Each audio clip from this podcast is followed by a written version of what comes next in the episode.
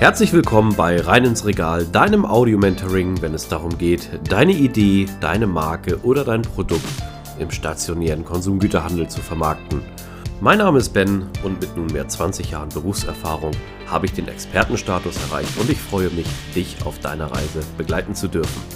Und nun wünsche ich dir viel Spaß mit dieser Episode. In den letzten Folgen sind wir darauf eingegangen bei dem Thema In-Store-Marketing, wie Supermärkte aufgebaut sind, wo die guten und heißen Regalplätze sind und mit welchem Trick du deine Umsätze boosten kannst und gute Verkäufe erzielen kannst. In dieser Folge erfährst du, wie Visual Merchandising funktioniert und wie du das ganze Thema für dich nutzen kannst, um nicht nur mehr Visibilität zu erreichen, sondern auch mehr Awareness von deinen Kundinnen und Kunden zu bekommen. Solltest du die letzten vier Folgen noch nicht gehört haben, kann ich dir an dieser Stelle nur den Tipp geben, diese unbedingt einmal der Reihe nach anzuhören, denn sie bauen aufeinander auf und du wirst verstehen, warum wir das Thema, was wir gleich bearbeiten, besonders behandeln und welche Kniffe oder Hürden es dort vielleicht zu berücksichtigen gibt. Zunächst möchte ich dich einmal abholen, was das Thema Visual Merchandising eigentlich ist, woher es kommt, wie es entstanden ist und wie der heutige stationäre Handel das für sich nutzt, um nicht nur eine interessante Warenpräsentation zu bieten, eine gute Einkaufsatmosphäre, sondern auch natürlich richtige Umsätze nach oben zu pushen. Visual Merchandising kommt ursprünglich aus dem Bereich der Textilbranche. Vielleicht äh, kannst du dich erinnern, das wird bis heute gelebt. In den damaligen Jahren, das ist so 1980 rum gewesen, ging das Ganze los, wo dementsprechend Visual Merchandising stark betrieben werden musste. Es war sogar ein richtiger Ausbildungsberuf, der sogenannte Visual Merchandiser war dafür zuständig, um dementsprechend die Schaufenster zu dekorieren.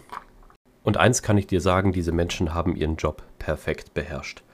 Man hat nicht nur ein Gefühl gehabt zu kaufen, denn in den damaligen Jahren war der Kataloghandel ja auch noch sehr gut, auch wenn das ein Versandhandel war. Trotzdem hat der stationäre Handel natürlich versucht, dem Online, damaligen Online-Geschäft sozusagen oder Kataloghandelsgeschäft ähm, natürlich ein Schnippchen zu schlagen und mit tollen Warenwelten, Präsentationen und auch Beispielen und Anwendungsbeispielen über Visual Merchandising Kundinnen und Kunden zum Kauf zu animieren. Und diese Menschen damals waren Profis. Einige Jahre später ist dann mal ein Manager auf die Idee gekommen und hat gesagt, hey, wenn das Ganze in der Textilbranche funktioniert, mit diesen ganzen äh, Elementen, die dort verbaut werden, auf die ich gleich später noch eingehen werde, dann funktioniert es doch vielleicht auch mit anderen Warengruppen. Beispiel auch mit der Lebensmittelbranche. Und natürlich, oh Wunder, so wie du es dir vorstellen kannst, hat das Ganze funktioniert. Bis heute wird das Thema gelebt. Grundsätzlich ist das auch eine Technik, wie man mit Ware arbeiten kann, um dementsprechend dort natürlich auch Kundinnen und Kunden zu guten Umsätzen zu animieren und auch ein tolles Ladenbild abzugeben und einen emotionalen Einkauf zu ermöglichen. Jetzt fragst du dich bestimmt an dieser Stelle, Mensch, wie kann ich mir das Ganze denn vorstellen? Und ich möchte, dass du dir jetzt einmal eine Kulisse vorstellst in einem leeren Studio oder einem großes Schaufenster, was leer ist, in der wir jetzt gemeinsam eine Kulisse bauen werden, die dementsprechend Kundinnen und Kunden animieren wird, Waren sozusagen nicht nur kaufen zu wollen, sondern wirklich eine Emotion damit zu verbinden. Nun, warum ein Studio? Weil wir brauchen erstmal gewisse Utensilien. Das funktioniert natürlich auch im Markt auf der Fläche, aber grundsätzlich müssen wir das Ganze erstmal bauen, damit wir halt auch wissen, wie das Ganze aussehen soll. Die richtigen Profi-Visual Merchandiser, die improvisieren auch sehr stark, die arbeiten natürlich dann mit den Elementen, Ecken und Kanten und Gegebenheiten so, wie sie sind. Aber wir stellen uns jetzt vor, wir möchten ein Sommerprodukt promoten in der Form. Und was brauchen wir dann natürlich? Wir brauchen erstmal den richtigen Untergrund. Was verbindest du mit dem Sommer, frage ich dich jetzt. Die meisten vielleicht Strand und Meer. Das Meer dorthin zu bringen wird relativ schwierig, aber mit dem Strand kommen wir schon voran. Nun, zunächst einmal nehmen wir unsere große Studiofläche, dabei spielt es gar keine Rolle, wie groß die ist, und kippen erstmal gedanklich richtig Sand auf die Fläche. Ich sagte ja, das Wichtigste immer, was wir brauchen, sind Waren. Und wenn wir jetzt mal davon ausgehen, wir wollen vielleicht dann Getränke verkaufen, dann ist das Ganze natürlich interessant, wenn wir einen großen Bereich haben, wo wir halt das Ganze auch darstellen können. Nun, wenn wir eine große Fläche mit Sand haben, dann wissen wir schon mal, okay, um, hier geht es um irgendwas aus dem Bereich Sommer. Vielleicht suchen wir uns auch ein paar Palmen dazu, dass wir ein bisschen ein Setup bauen. Das können wirklich Echtpalmen sein, Kunststoffpalmen oder auch, wenn es gar nicht anders geht, aufblasbare Palmen, um ein bisschen Feeling zu erzeugen. Nun steht da dementsprechend ein Sandhaufen, der schön plattgetreten ist, mit ein paar grünen Elementen dabei. Das Ganze wirkt natürlich jetzt schon ein bisschen tropisch-karibisch. Vielleicht kriegen wir irgendwo auch noch ein paar blaue Elemente rein, um die, ja, ich sag mal, die Meeresenge oder so abzubilden.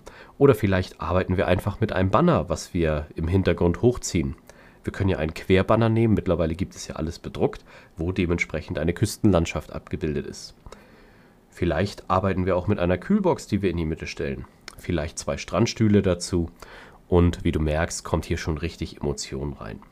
Und jetzt haben wir ein perfektes Feeling. Wir haben ein Strandfeeling. Vielleicht legen wir noch ein Handtuch auf diese Strandliege. Damit wirklich jeder weiß, auch Urlaubsfeeling. Na, hier geht es um Leichtigkeit, es geht um Entspannung. Und um das Ganze natürlich abzurunden, ist es so, wir wollen ja auch Ware verkaufen. Jetzt können wir unsere Waren, unsere Getränke ideal in Szene setzen Einfach in der Form, dass wir dort Waren zustellen, so wie sie ideal als Serviervorschlag angeboten werden sollen. Natürlich ist das hier nur eine Szene und ein Setup und auch wenn wir das im Laden widerspiegeln, sieht das Ganze natürlich sehr gut und sehr frisch aus. Vielleicht stellen wir auch noch ein Planschbecken dazu mit ein bisschen Wasser drin. Das wäre ja möglich. Dann haben wir auch die Wasserelemente abgebildet. Oder wir bedienen uns äh, Beispiel Kunsteiswürfeln und stecken die Getränke dann dort da rein. Also du siehst, hier kommt schon richtig Emotion auf. Grundsätzlich ist es aber auch so, und den Tipp möchte ich dir an der Stelle geben, der Kreativität sind keine Grenzen gesetzt. Du kannst wirklich jegliche Form auswählen, die du möchtest. Natürlich muss das Ganze kalkulierbar sein, aber wenn es wirklich darum geht, Emotionen zu erzeugen, vielleicht auch ähm, Fotos zu erzeugen, das ist in der heutigen Welt irre wichtig, dass Menschen deinen Visual Merchandising Aufbau fotografieren, sich damit vielleicht selbst in Szene oder in Verbindung bringen, dann hast du es geschafft. Das Ganze geht dann natürlich viral und das bringt nicht nur deiner Marke oder deinem Arbeiten etwas, sondern natürlich auch deinen Händlerinnen und Händler, weil die werden dadurch gute Absätze machen. Beim Visual Merchandising geht es nicht darum, Masse zu platzieren, es geht darum, eine Emotion aufzubauen und ein Produkt in Szene zu setzen.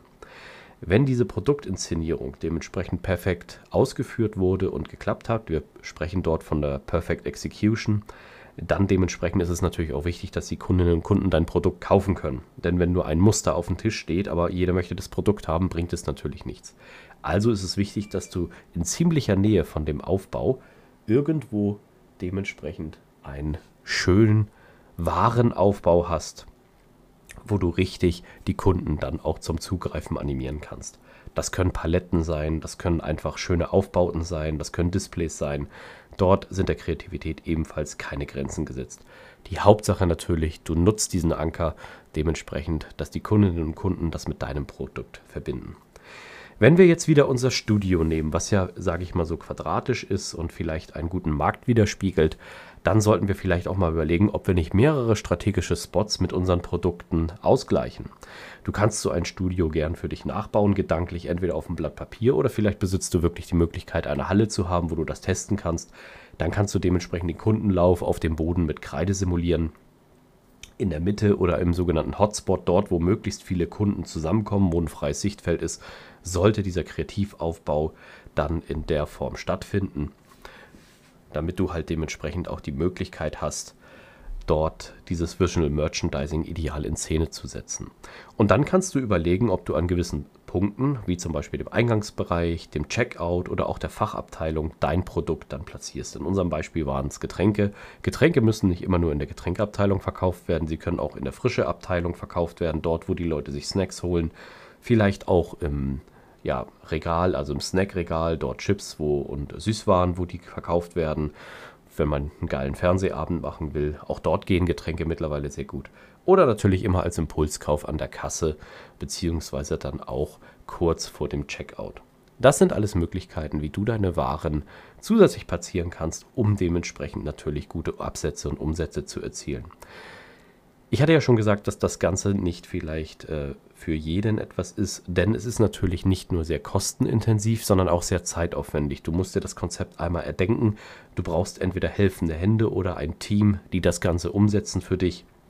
Und vielleicht ist es dir schon mal aufgefallen, die großen FMCG-Firmen machen sowas in Form von einfachen Umsetzungen, wie zum Beispiel Pappaufbauten oder ein, zwei kreativen Elementen, die man dort verwenden kann, damit natürlich hier sozusagen auch der Zeitfaktor etwas geschont wird, aber trotzdem Visibilität und Visualität erzeugt wird.